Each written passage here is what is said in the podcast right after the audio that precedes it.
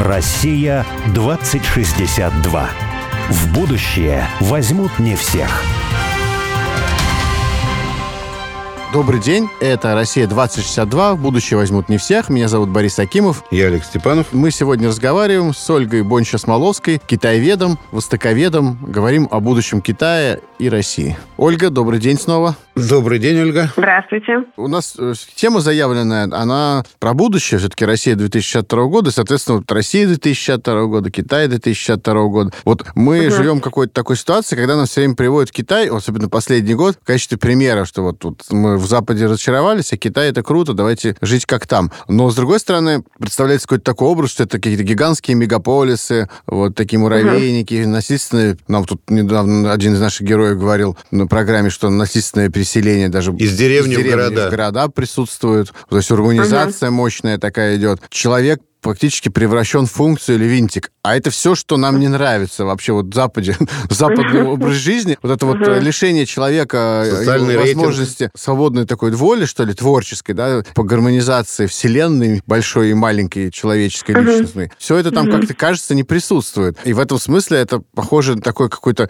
такой уже осуществившуюся мечту некоторых западных идеологов, которые говорят о таком, скажем, насаждении, что ли, счастливого образа жизни. То есть мы сейчас вас вот счастью на научим, а не хотите, заставим угу. жить счастливо. Вот. Это и... свершившийся эосоциальный эксперимент. Да, окажется, что в Китае как будто уже просто сделали то, к чему только шаг западное человечество. И мы рады были бы ошибаться. Да, вдруг это не так или так? В Китае просто, если вы говорите про там всякие вот эти мечты, например, да, про китайскую мечту, про то, как вот она противопоставляет себе, например, той же американской мечте, то с этим все сложно, на мой взгляд. Потому что, как ни крути, все-таки та же вот эта мечтательность американская, она шла снизу. Это у людей было представление, что вот они сейчас приедут на новую землю и построят себе и новое государство, и хорошую жизнь. И если, ну, грубо говоря, упрощаю, но если ты будешь очень много и очень хорошо работать, то ты себе пробьешь вот этот путь в светлое будущее. А в Китае же представление об этой светлой жизни, оно идет не снизу, а сверху. То есть вся эта китайская мечта, вот эта концепция и прочие, как бы, скажем так, такие, такие построения, да, по тому, как оно будет в будущем, оно оно идет четко совершенно сверху. То есть это как бы часть идеологии и даже скорее ну, пропаганды, рассчитанная на внешний мир и, конечно, самих китайцев. И сами китайцы, верят ли они этому? Кто-то верит, кто-то этого не понимает на самом деле. Я ездила по китайским деревням, спрашивала вообще, они не очень понимают, что это такое. То есть э, что такое китайская мечта и вот и почему их жизнь из-за этого должна стать лучше как-то. Если там про социальный рейтинг и про камеры, то в основном китайцы это дело на самом деле даже и поддерживают. Они считают, что так им живется безопаснее, государство их защищает. Они в этом смысле достаточно наивны и как бы следуют за риторикой. Ну, то есть то, что мы сказали, это действительность, там, урбанизация,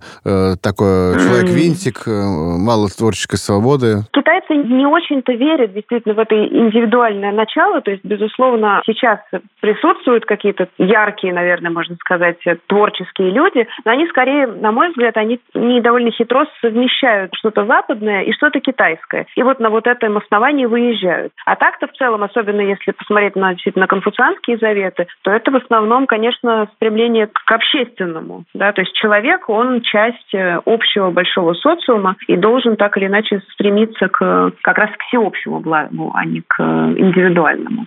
Урбанизация есть, безусловно, но только людей не обязательно насильно переселяют, а они и сами туда едут, потому что рассчитывают на эту лучшую жизнь. Ну, конечно, это очень сложно, потому что города, особенно большие, уже перенаселены. Как они там в Гонконге живут, это страшная история. Я хотел более такой философский вопрос задать, а тем угу. более, что ну, для меня было как-то и приятно, да, и, и необычно узнать, э, что вы ну, как-то общались, может быть, дружили э, с Дарьей Дугиной, да? Угу. Ну, очевидно, очевидно, какой-то интеллектуально, видимо, вас, ну, как минимум, интересовало, да, угу. ну, то, что она думает, и то, что думает Александр Дугин, ее отец, да. Угу, угу. Ну, вообще для его философии, и не только его философии, очень важно понятие земли и ландшафта, угу. на которой живут люди. То есть земля и ландшафт угу. очень сильно влияет на цивилизацию, которая возникает угу. на какой-то территории. Угу. Угу. И вот в этом смысле у меня вопрос, я так его издалека начал, да. Вот Россия огромная страна. И это такой огромный, как недавно тоже один из героев нашей программы сказал, это такой сухопутный, сухопутный. океан. Да. да, такой огромный. Mm-hmm. Китай тоже огромный сухопутный океан. Может быть, да, да не знаю.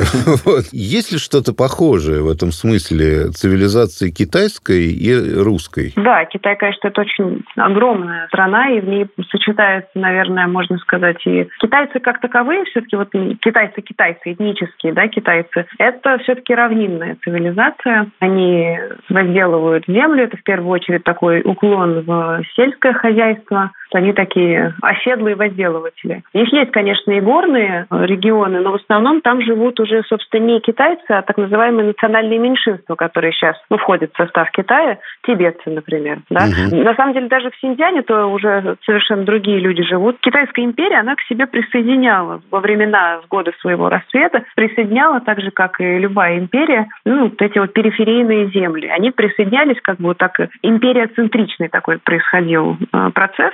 Совершенно поэтому очень ну, разные и народы живут в Китае, и по-разному мыслящие. Те же тибетцы очень воинственные, например. Сами по себе китайцы скорее люди достаточно мирные. Поэтому про то, что вот, например, они там пойдут войной, ну, это на самом деле маловероятно. Это уже надо их так прижать, в такую ситуацию поставить, что никакого другого выхода не будет. Китайцы, например, в силу какой-то своего уклада жизни, например, вот не очень склонны воевать. Хотя у них там есть всякие стратегии, да, и великая военная философия. Но это, скажем так, это всегда откладывается на тот случай, когда нет другого выхода. То есть это всегда заведомо плохой вариант. Ну, например, да, угу. у нас такая особенность есть. А Даша действительно интересовалась очень Китаем. Мы с ней обсуждали и современную политику китайскую, и, и то, как у нас, возможно, будут устраиваться отношения с Китаем. Она этим очень интересовалась.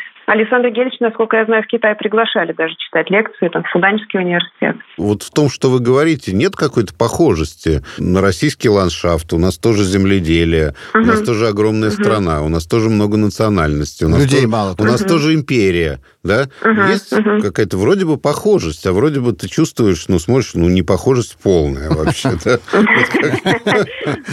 Потому что, на мой взгляд, духовные основания совершенно разные. То есть э, к ним, во-первых, не пришла то основание религиозное, которое есть у нас. Ну и как бы они, в общем-то, всегда оборонялись, охранялись от кого-то. Mm-hmm. То есть они, конечно же, там тот же Синьцзян с, с Тибетом и другими землями присоединили, ну, так чуть-чуть. или иначе. Угу. Ну, чуть-чуть, да, совсем чуть-чуть. Но это фактически окончательно только в 18 веке произошло все-таки при императоре Цянлуне. Он-то потому и так прославляется, на самом деле, в традиции, что вот он был таким великим завоевателем. Но не было у них вот э, каждый раз, не могу сказать, что вот каждый император бы так стремился к, к какой-то такой активной внешней деятельности. Из них было любопытство. Шелковый путь открыли. Но он торговый, он тоже скорее все-таки, это, безусловно, по нему шел и культурный обмен, но он имел под собой э, конкретные экономические, торговые да, То есть цели. получается, что Александр Гельевич не прав со своим вот mm. влиянием ландшафта, да, на цивилизацию, да? Но это не только Ландшафты... евразийцы вообще про ну, это говорили, ну, да, Гумилев да, но я там так и прочее. специально, да.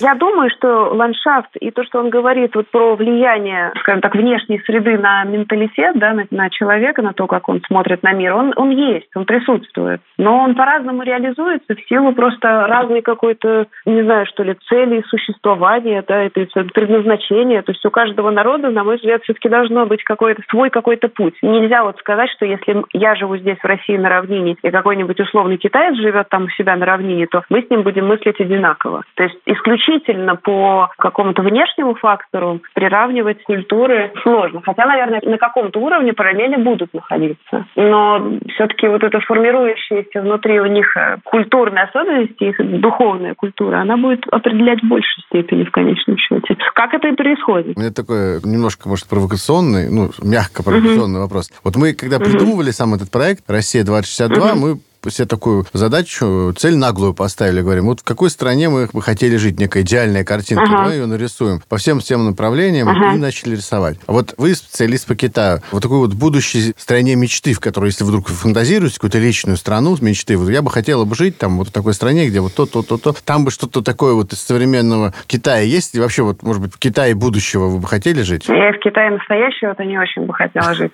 А в Китае, а в Китае будущего, честно говоря, страшно представить, какой он будет. Но я неплохо. Это не значит, что я как-то негативно отношусь или еще что-то. Наоборот, я люблю китайцев. Я их сумела после приезда в Китай, я их сумела полюбить уже как бы заново там находясь, переломив эти самые стереотипы, что, в принципе, китайцы мне ничего не должны. Они не должны быть такими, как я прочитала в книгах второго века до нашей эры, и не должны быть идеальными ходульными персонажами из их литературных произведений Средневековья. Поэтому полюбила их за какое-то вот такое, ну, открытость на самом деле. Они люди достаточно простодушные, исполнительные. Такие же, как мы, вот если говорить про общие какие-то, так же, как и мы, они полагаются на авось. У них очень много бардака. Еще исполнительные, но одновременно на авось. Да, да. Ну, парадоксально... Потому что авось помогает. Вот ты такой, ты исполнительный, да, мне авось помогает. Правда помогает. Мне кажется, это очень похоже на нас, на самом деле. То есть мы тоже можем просто там ночами не спать, работать за идею, при этом бардак происходит вокруг, все время что-то не так. То есть, ну, по-моему, очень даже нас с ними сближает. А в Китае будущего, ну, просто там зависит от того, по какому пути они пойдут. Если они будут э, идти по пути вот этого такого ужесточения социального контроля, ну, действительно, камеры еще там миллиончик понаставят. Квартиры по поставят камеры. Так они там сейчас уже стоят, я думаю, в телевизорах во всяких и еще где-нибудь. Вот там все это, да, кошмар какой. для меня это некомфортно. Мне все-таки необходима вот эта личная свобода, которая в Китае все меньше и меньше. А оттуда есть чего взять вот для России? Вот для, для России, России будущего? Для России мечты, не такой, да. Который вот абстрактно должно быть. А вот у нас уже есть, да. не берем. А вот что вам лично свой. хотелось бы? Бардак у нас тоже есть, не берем, уже есть свой. Что взять оттуда? Ну, хороший вопрос. Ну, на самом деле, китайцы провели достаточно действенные антикоррупционные действия и реформы. То есть вот э, когда Си Цзиньпин понял, что его распоряжение в 2017 году у них был съезд, э, и когда он понял, что вот эти все его идеи про мечту, про выход за пределы бедности для большей части населения и прочее не очень-то исполняются, он действительно жесткой своей волей начал перетряхивать всю бюрократическую систему в Китае. И вот это достаточно, ну, как бы волевое решение его, то есть там ротация постоянная, действительно огромное количество антикоррупционных дел. И это действительно помогло. То есть вот такое как бы решение, что ли, достаточно жесткое на пересмотр вот этой бюрократической системы достаточно уже, ну, к тому времени в Китае, безусловно, распоясавшийся. То есть вы предлагаете в России мечты взять такую жесткую борьбу с чиновниками? Репрессии взять в прекрасную страну будущего. Ну, я не знаю просто, как вот действительно строить эффективно Россию будущего, если мы что-то не сделаем с нашим чиновничьим аппаратом, который тормозит, на мой взгляд, как раз это самое развитие и построение. А у меня, Ольга, есть э, такая теория, не могу ее здесь не высказать, что одна угу. из самых вредных либеральных мыслей, которая угу. занесена не только в Россию, но вообще по всему миру распространяется, это борьба с коррупцией, угу. борьба с человеческим отношением с любым. Угу. Потому что э, вот, ну, сколько я достаточно много с чиновниками общаюсь, э, и по делу угу. тоже в, в том числе, я не видел ни одного чиновника и не видел ни одного чиновника никакой мысли о коррупции. Но вместе вместе с мыслями о коррупции исчезли из чиновничьей головы вообще желание что-либо, куда-либо двигать из точки А в точку Б. Потому что, в принципе, когда ты начинаешь из каких-то человеческих, личных симпатий, да, ну, потому что тебе кажется, что этот человек сейчас сделает или эта фирма сделает полезное дело. И ты говоришь, да, давайте мы вот эту фирму, этого человека, его идеи, или там, пусть он передвинет что-либо из точки А в точку Б. После этого к тебе приходит прокуратура, счетная палата и спрашивает, так кто это вообще здесь вот э, из точки А в точку Б? Это, да, а почему вот именно этот человек? А нет ли здесь коррупционной составляющей? А нет ли здесь конфликта интересов? Поэтому чиновник говорит, не, ребят, слушайте, из точки А в точку Б мне лично абсолютно все равно. Давайте мы проведем тендер, давайте мы проведем совещание, а лучше всего конференцию, попьем кофейку, обсудим все. Вот. И вот, ну, когда мы все, вот нас тут 500 человек в министерстве, мы готовы поставить подписи под этим документом? Все 500. Угу. Вот, угу. вот тогда вот, ребята, оно из точки А в точку Б передвинется. Или из администрации президента позвонят и скажут, ребята, из точки угу. А в точку Б. О, это да, сейчас сделаем. Это вот э, такая абсолютизация борьбы с коррупцией, которая, может быть, в Китае, кстати, присутствует. Это, мне кажется, угу. что один из проявлений такого расчеловечивания тоже, потому что как бы вот эта одержимость, да, вот как у Достоевского в «Бесах», что бесы не переворачивают любую хорошую идею в противоположность свою, да. Нельзя быть одержимым чем-то хорошим, ну, потому что если ты одержим хорошим, угу. это становится чем-то ужасным. Если ты одержим угу. борьбой с коррупцией, то это становится что-то очень страшное, устрашающее, выжигающее один из человеческих каких-то пределов. Помимо такого вот расчеловечивания, это еще, ну, действительно убивают иногда какие-то понятные там вещи, да в русском mm. коде, который вот э, до сих пор существует, когда там, ну, условно, тебе там гаишник остановил, он такой, все, лишаем там вас прав и проехали без, без сплошных. Mm-hmm. Ты такой, mm-hmm. ну, как бы решить можно? Да нет, никак нельзя, вы будете решены. Да mm-hmm. я же спешил, там, у меня мама умирает, не знаю, там, да, я mm-hmm. спешил, ну, я понятно, везу ее в больницу. Ну, а нет, не что, что я могу сделать? Робот э, заставляет меня принять это решение. Хотя я сочувствую вам, но я ничего не могу сделать. Для русского человека всегда, но это же несправедливо. Где справедливость? Ну, справедливость выжжена роботами, камерами. Она выжжена из человеческих отношений каких-либо. Тут дело уже даже не в коррупции, а именно вот в какой-то такой антикоррупционной истерии, которая становится таким вот элементом убийства человеческих отношений. Ну, mm-hmm. так, вот. Мне кажется, в этом смысле как раз то, что вы говорите, что в Китае круто борются с коррупцией, и в этом смысле надо на них равняться, потому что они здорово это делают. Ну, вот и для меня лично это еще один сигнал, что вот они здорово мегаполисы строят, здорово борются с коррупцией, ну, то есть всячески лишают человека его человечности вообще, да, какой-то опоры на сущность свою. Ну, вот с расчеловечиванием все-таки согласиться не могу, потому что для них семья, у них тоже есть это представление о жизни по понятиям. Тут же речь идет о действительно хищениях в особо крупных размерах, там, где, честно говоря, вот в случае, когда спешил и гаишник э, ничего не хочет делать, это другое, это совершенно другая история. У них семья все равно остается превыше всего, и если человек скажет там такую вещь, что вот, например, спешил, потому что мама умирает, то, несмотря ни на какое антикоррупционное действие, с Китая человек отпустит. Да? О, это О, здорово. Молодцы, Конечно. берем. Да. Ура. Гаишников китайских берем в России 262. Отлично. Есть. Правда, от китайцев, правда, друзей, я слышала, что гаишники у них, и вообще, в принципе, вот эта милицейская система, она очень такая, она, она одна из самых коррумпированных. Это мафия вообще у них.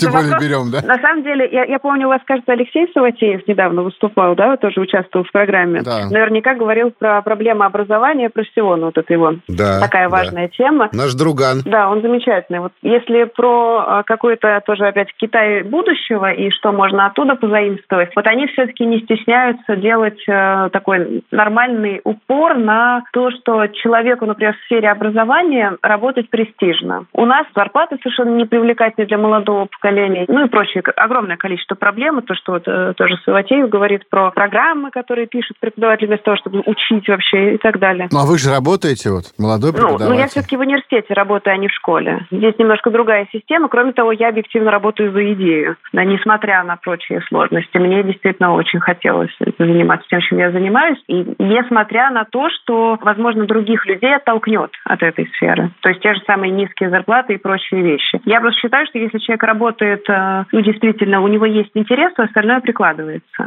Чувствуется, а чувствуется здесь ваши христианские ценности. А в Китае действительно прям престижно учителем быть, да? То есть считают, что это круто? Да, да, да, вот это действительно, это у них как-то поставлено, и действительно люди живут не бедно, те, которые преподают. Вот хоть Алексей мне друг, но истина дороже. Вот.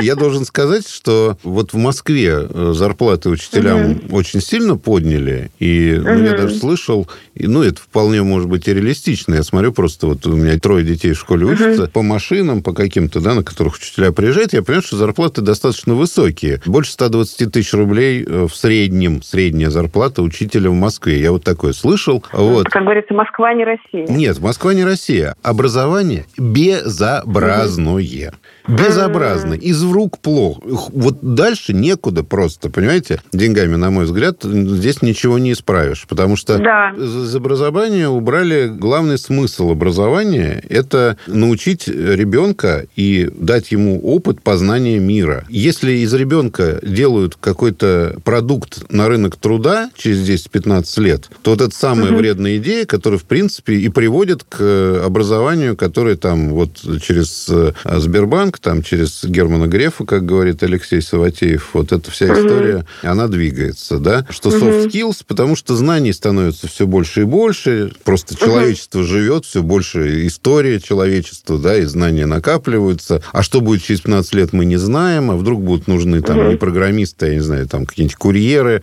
а вдруг философы, и к чему готовить, давайте мы не будем давать знания. Вот этот смысл исчезает при такой постановке вопроса, что надо быть успешным человеком, для этого нужно образование. А образование нужно за тем же, зачем оно было нужно Ньютону и Лейбницу. Угу, угу, вот. Угу. И оно, собственно, это его соль. И если угу. из образования эту соль, эту стержень убрать, оно осаливаться перестанет, оно просто превратится в труху ненужную. В Китае как с, вот с этим? Я понимаю, что учителей там ценят, они считают уважаемыми людьми, но они чему учат? Ну, учитывая общий практицизм просто китайской цивилизации, в этом плане не схожи с нами, потому что мы действительно вот будем познавать мир, может быть, без относителя, или стремимся, во всяком случае, к этому, без относительно какой-то практической ценности всегда. Китайцы все-таки, начиная, ну, детские сады мне сложно, но у них, кстати, детские сады построены более, на мой взгляд, а, как-то более системно, что ли, чем у нас, но про это еще отдельно можно поговорить. А в школах и университетах не знаю, мои коллеги из Китая, они, конечно, тоже жалуются на образование, что оно строится сейчас уже больше по западным образцам, и все это достаточно на их почве приобретают э, ну, такие неестественные формы, потому что у них мышление это все равно свое восточное, да, а их пытаются уложить в это прокрустово ложе, в общем-то, уже западных программ, да, и западного видения мира. Ну, в первую очередь, действительно, западноевропейское, да, и американское. А у меня вот такой вопрос. Если в образовании наблюдается такой, там, Китай, западный крен, ну и, наверное, mm-hmm. там в культуре в целом он тоже, скорее всего, наблюдается, да, то можно ли сказать, что как бы завтра или послезавтра те китайцы, которые вырастут и будут в будущем управлять, они, в общем-то, будут мыслить, ну, как-то в системе координат либерально-западной, uh-huh. да, и в этом смысле они не смогут ничего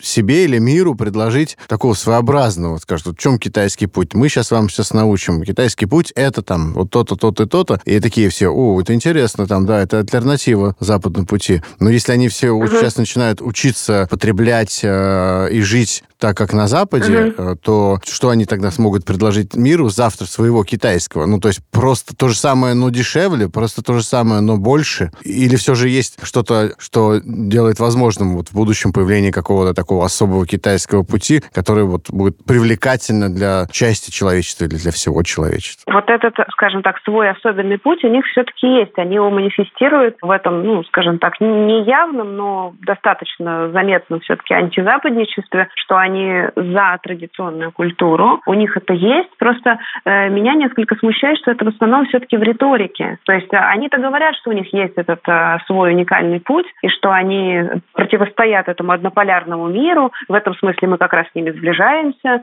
за многополярность, хотя это очень сложный и спорный тоже концепт. Но в данном случае не важно, но тем не менее они как раз за сохранение вот этих уникальных традиций и за вот такой вот культурный обмен. Отсюда их и, и и разные там проекты за рубежом, мягкая сила и очень много чего, что они как раз и позиционируют как свой особый путь. Вот у меня последний вопрос. Есть самый, э, есть такой распространенный миф в современной России, ну и в прошлой тоже, о китайской угрозе, что вот у нас на Дальнем Востоке мало людей, там Сибирь не заселена, угу. вот, и вот китайцы сейчас придут, и мы будем э, жить там в мире романа э, Владимира Сорокина «Голубое сало», будем говорить на русско-китайском наречии. Вот это, насколько вы считаете, это реалистично или это просто выдумки? На данный момент это не имеет под собой реальной какой-то основы. Я спрашивала китайцев много раз, потому что интересно, конечно, что они думают по этому поводу. Да, там очень много бизнесменов, которые, конечно, экономически пытаются там, потому что им это выгодно, и купить земли, и, ну, как-то, да, действительно, и, и бизнес под себя тоже, конечно, подмять. Но сами китайцы не хотят никуда идти, переселяться. А у них есть представление, им это внушается, в общем-то, что эти земли исторически их, но идти войной на Россию, чтобы там как-то вот себе эти земли уже официально и окончательно вернуть, или там заселить, колонизировать и, и прочее, большая часть китайцев, конечно, не хочет. Это совершенно противоречит их представлениям о спокойной мирной жизни обычного человека. Ух, теперь мы с Олегом тоже заживем спокойно. Ольга, спасибо большое за разговор. Да, время убежало, Спасибо вам, было очень приятно. Да. Спасибо, Ольга. Вы нас успокоили, с одной стороны, а с другой стороны, вот как-то не знаю. Ну, Нет. Нам тоже есть много к чему стремиться. В этом смысле китайцы хороший пример, в том числе иногда и отрицательные. Мы тоже много, многому можем у них научиться. Спасибо большое. До свидания. Спасибо, Ольга. Всего доброго. Спасибо. До свидания. Россия 2062.